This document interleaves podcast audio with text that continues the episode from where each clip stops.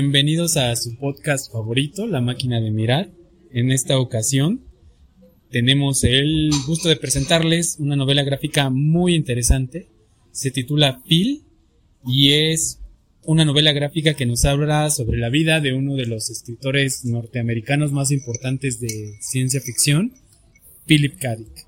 Esta novela gráfica eh, fue escrita por Lauren Casey e ilustrada por Mauro Marquesi y es traducida y llevada al español por el sello editorial Norma, que bueno, pues también nos ha traído otros grandes trabajos de la novela gráfica al español.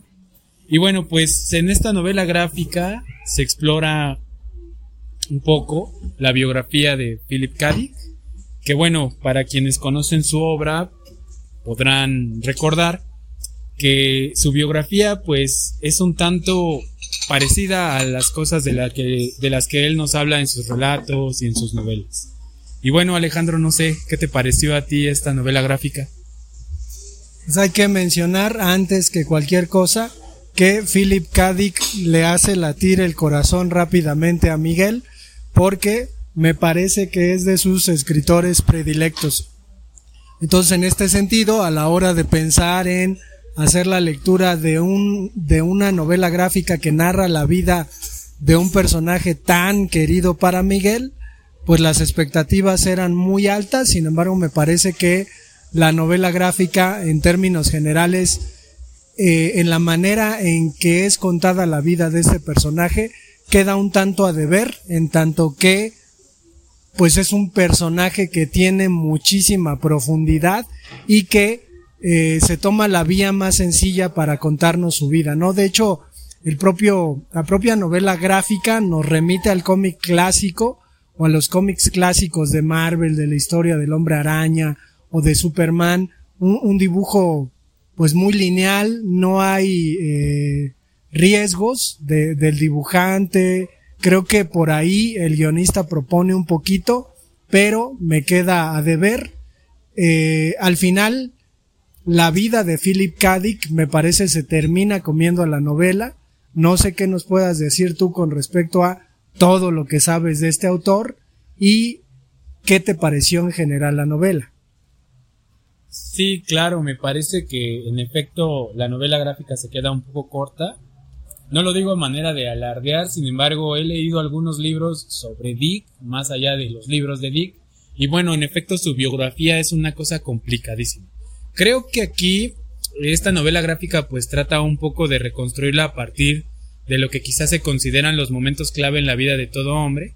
En este caso sus primeros pasos pues en su carrera digamos como escritor, desde sus inicios como cuentista en estas revistas de ciencia ficción y también tomando referentes como las distintas mujeres con las que entabla una relación, sus hijos. Sin embargo, digo, y por ejemplo, teniendo en mente la biografía que escribe eh, Emanuel Carrer sobre Cádiz, creo que lo que lo marca él más que nada es el contacto con los libros.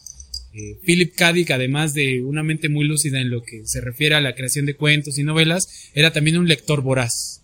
En esta novela gráfica hay algunas partes en las que, bueno, Kadik comenta con algunos de los personajes que ahora está leyendo Li Ching, que ha estado leyendo a Young, pero lo cierto es que pues Cádiz no solo consumía textos de misticismo, ¿no? También le entraba a la literatura clásica grecolatina, a la filosofía, a la literatura contemporánea y bueno, a una serie de textos que me parece que lo van formando como escritor.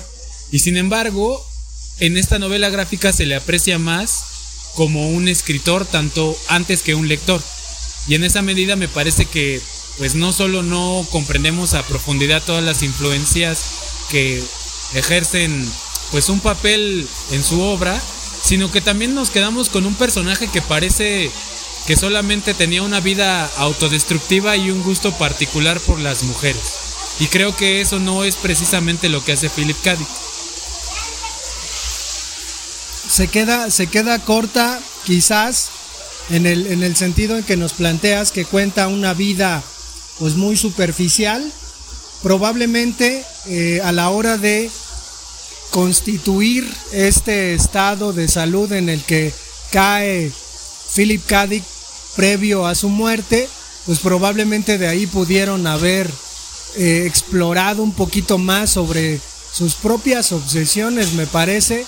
No se da, pero creo que la novela sí permite, pues más o menos, eh, explorar la parte psicológica del personaje. Quizás la parte de las influencias literarias no, pero sí la parte psicológica eh, con algunos destellos de, de cuestiones que rompen su cotidianidad, ¿no? De repente tenía algunos comentarios que a sus mujeres les parecían pues muy trastocados, eh, muy difíciles de, de, asimilar dentro de la realidad de quienes lo rodeaban. Y creo que en ese sentido, pues la novela sí intenta un poquito tratarnos de dar una perspectiva psicológica del autor, aunque no a profundidad. Me, me interesa mucho la cuestión de que probablemente tenemos a un personaje con esquizofrenia, que con los años se va agravando un poco su condición, pero eh, es una, una especie de meta esquizofrenia en el sentido de que probablemente la esquizofrenia es una reacción del yo para preservarse a sí mismo. Pero la literatura o la creación literaria también puede ser una reacción del yo para preservarse de alguna manera. Y en Philip K. Dick, pues tenemos esta, esta doble cuestión. No sé cómo veas tú, Miguel, la cuestión de cómo se, se trasluce este perfil psicológico de Philip K. Sí, claro.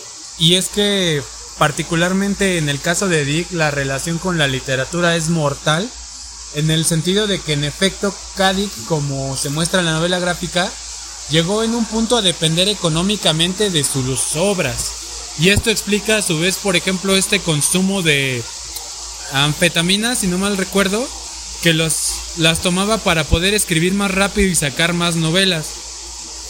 Y es que es necesario considerar que pues él escribe en una época en la que, pues pasada la Guerra Fría, hay un auge de la ciencia ficción como género literario, en la medida en que, bueno, pues toda esta tensión de la carrera armamentaria entre eh, Estados Unidos y el continente soviético, el bloque soviético, perdón, y digamos, este desarrollo tecnológico pues estimula la creación literaria tanto científica.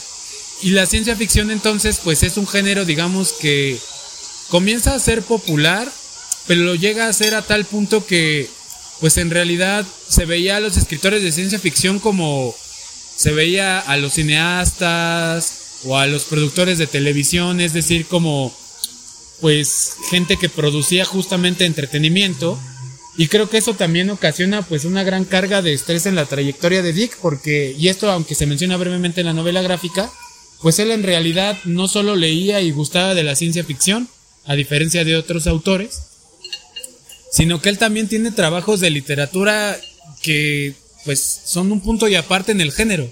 Incluso me parece que al final de alguna manera logra salirse con la suya, porque hay obras como La invasión divina, eh, La transmigración de Timothy Arquette, que en realidad son obras de literatura pues digamos, filosófica, existencial, eh, enmascaradas con el género de la ciencia ficción. Por ejemplo, en La Invasión Divina nos habla de un dios que se ha recluido en el último planeta del universo y cuya creación lo persigue para darle caza. Entonces, por ejemplo, esto en realidad es algo bastante cercano a lo que podríamos encontrar pues no sé, en los tratados de escolástica medieval, ¿no? Donde los teólogos o los filósofos se preguntaban por las los atributos de la sustancia divina, ¿no? Y si ésta podía ser visible, indivisible, y digamos, el único pretexto ahí pues es que lo buscan en una nave espacial, ¿no? Entonces, bueno, creo que pues su obra va mucho más allá, pero me imagino que él mismo debió sentirse con una gran presión en la medida en que pues él tenía que vivir de ello y de cierto modo hacía lo que quería, pero no como él quería. Y bueno, me imagino que eso de vivir en una constante contradicción, pues bueno, lo llevó no solo a estos excesos, sino también pues al final a desdoblarse en más de un personaje, ¿no? Porque está él como escritor, pero también está como pues personaje real y ficticio.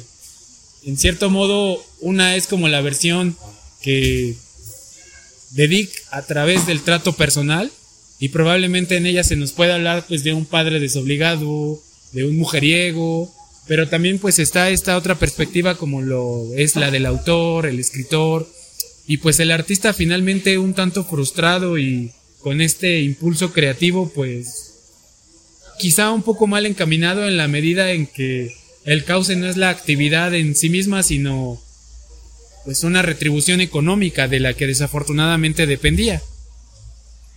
Y es que es, es bien notorio en la novela gráfica que hay eh, pues una alusión muy clara a la hipergrafía de Philip Caddy con respecto a que en un año escribió 11 o 13 novelas y aún así con la exigencia pues él pensaba que no era suficiente por ejemplo para mantener a una esposa, a unos hijos, tener una vida pues más o menos estable y de pronto pues no tolera tanto que se le encasille precisamente como un autor de ciencia ficción que pues está intentando hacerse camino dentro de pues de este género de las letras.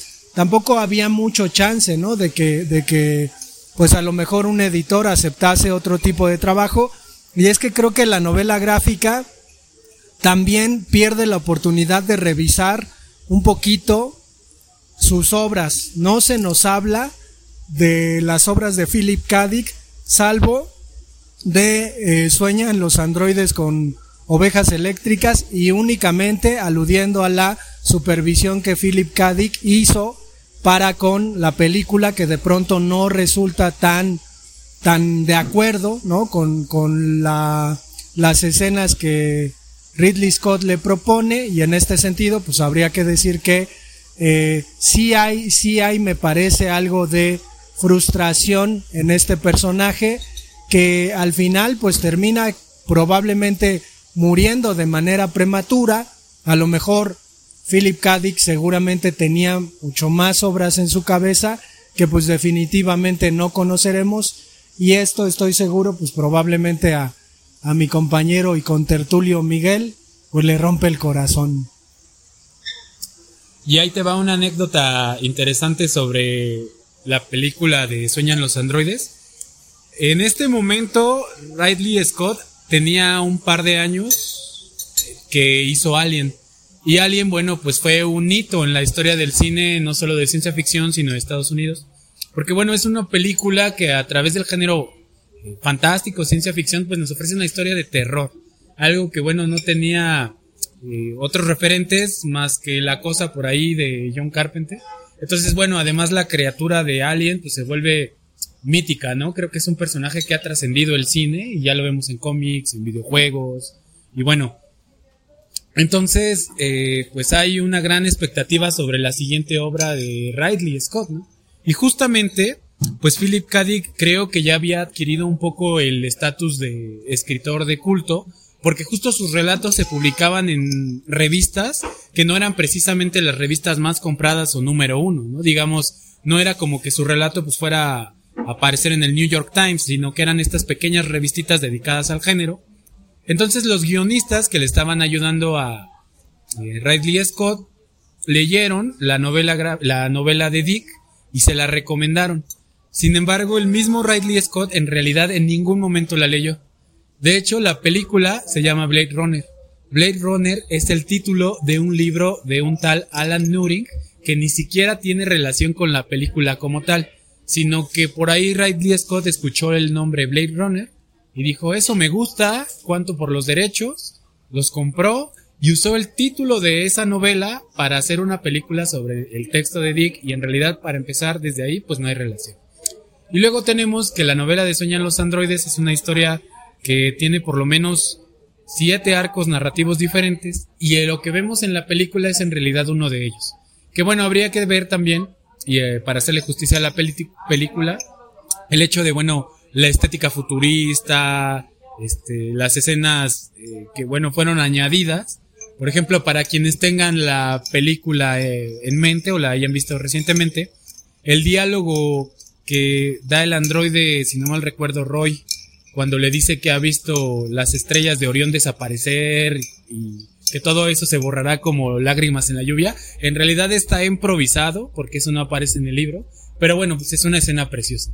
Sin embargo, bueno, el tema es que, pues para el pobre Kadik es una buena noticia porque van a adaptar su novela al cine, y eso, pues bueno, es, es, es importante porque pues eso significa que eventualmente el libro se venderá más, pero lo malo es que es una adaptación libre, y que el título ni siquiera tiene que ver con su libro. Así que por un lado muy bien, pero por el otro muy mal. Y es muy interesante porque, bueno, otro de los grandes nombres de la ciencia ficción, que es el polaco Stanislav Lem, eh, estaba como metido en la escena de la ciencia ficción norteamericana, pues un poco por el tema de que era europeo y que, bueno, eh, sale pues un poco exiliado del bloque soviético y entonces pues vaya, encuentra un segundo hogar aquí en, las revistas literarias de Estados Unidos, pero él es muy franco al decir que todo lo que se hacía entonces pues era muy malo. Y es que desafortunadamente al gestarse esta circunstancia de la Guerra Fría, muchas de las novelas de ciencia ficción que tenemos entonces pues son protagonizadas por estadounidenses que salvan a Estados Unidos de la destrucción mundial o salvan al mundo, pero siempre son gringos salvando a los gringos de fechorías que los gringos hacen. Entonces, creo que Kadik es de los pocos autores que se atreve un poco a desafiar ese estatuto del país, por lo menos en el imaginario de la ciencia ficción, ¿no? Y en sus novelas y cuentos, muchas veces los que son justamente los villanos, estos personajes retorcidos, pues son los mismos gringos, ¿no? Y creo que eso es algo que también contribuye a que no sea tan popular, ¿no? Porque a diferencia de los textos de Asimov, por ejemplo, los héroes de Dick pues son personajes eh, pues que viven en, en las afueras, ¿no? Rezagados sociales, marginados. Y entonces, pues bueno, ese no es como el mensaje que probablemente el país quería exportar, ¿no? A los lectores de ciencia ficción extranjeros. Y pues sí es todo un caso el de su producción literaria, sin dudas. Y pues vamos a, dejar eh, hasta este punto el podcast. Sobre todo, no sé si al final Miguel, siendo un experto en el autor, pudiera recomendar o no la novela gráfica. Digo, ahorita nos dirá él para cerrar. Pero yo creo que para empaparse un poquito de la, de la anécdota de la vida, pues habría que, que consumir esta novela gráfica. Sin embargo, no me encantó, no es una novela gráfica que, que yo hubiera leído porque, porque me hubiera interesado, más bien porque Miguel me dijo que la leyera y la propuso para este episodio, pero creo que para conocer alguna cuestión ahí muy anecdótica de Philip K. nada profunda, pues creo que, que vale.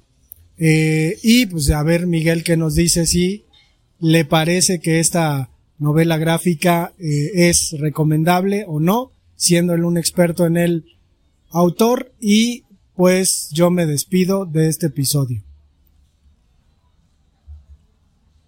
Pues creo que si les interesa la obra de Philip K.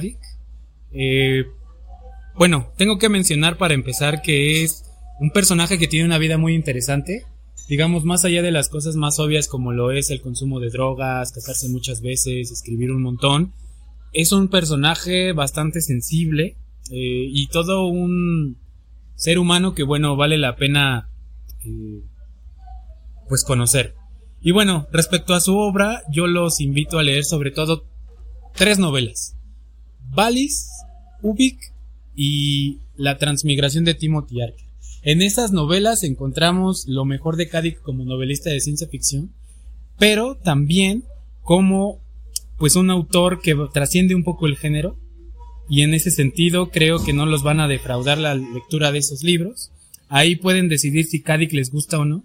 Y bueno, ya si les interesa él como personaje, hay dos biografías que les recomiendo mucho. La primera es de Manuel Carrer y se llama Yo estoy vivo y ustedes están muertos. Emmanuel Carrer es un autor francés que también escribe literatura, entonces esta biografía tiene la maravilla de ser bastante literaria y yo creo que aunque no estuvieran interesados en Cádiz como escritor o personaje, les puede gustar mucho. Y por otro lado, si quisieran ver un texto más biográfico y apegado a las circunstancias históricas y culturales, hay una biografía de Lore Sutin que se llama Divine Invasions, A Life of Philip K. Dick. Ese no está en español, pero lo pueden conseguir en inglés y está pues muy bueno. También esa es una biografía bastante más rigurosa que explora, bueno, pues eh, las circunstancias en las que Kadik pues crece, se vuelve escritor y sobre todo pues gesta una obra que creo que hasta hoy es un hito pues no solo en la ciencia ficción. Y bueno, pues muchas gracias por escucharnos. Hasta la próxima. Eh. 哈哈哈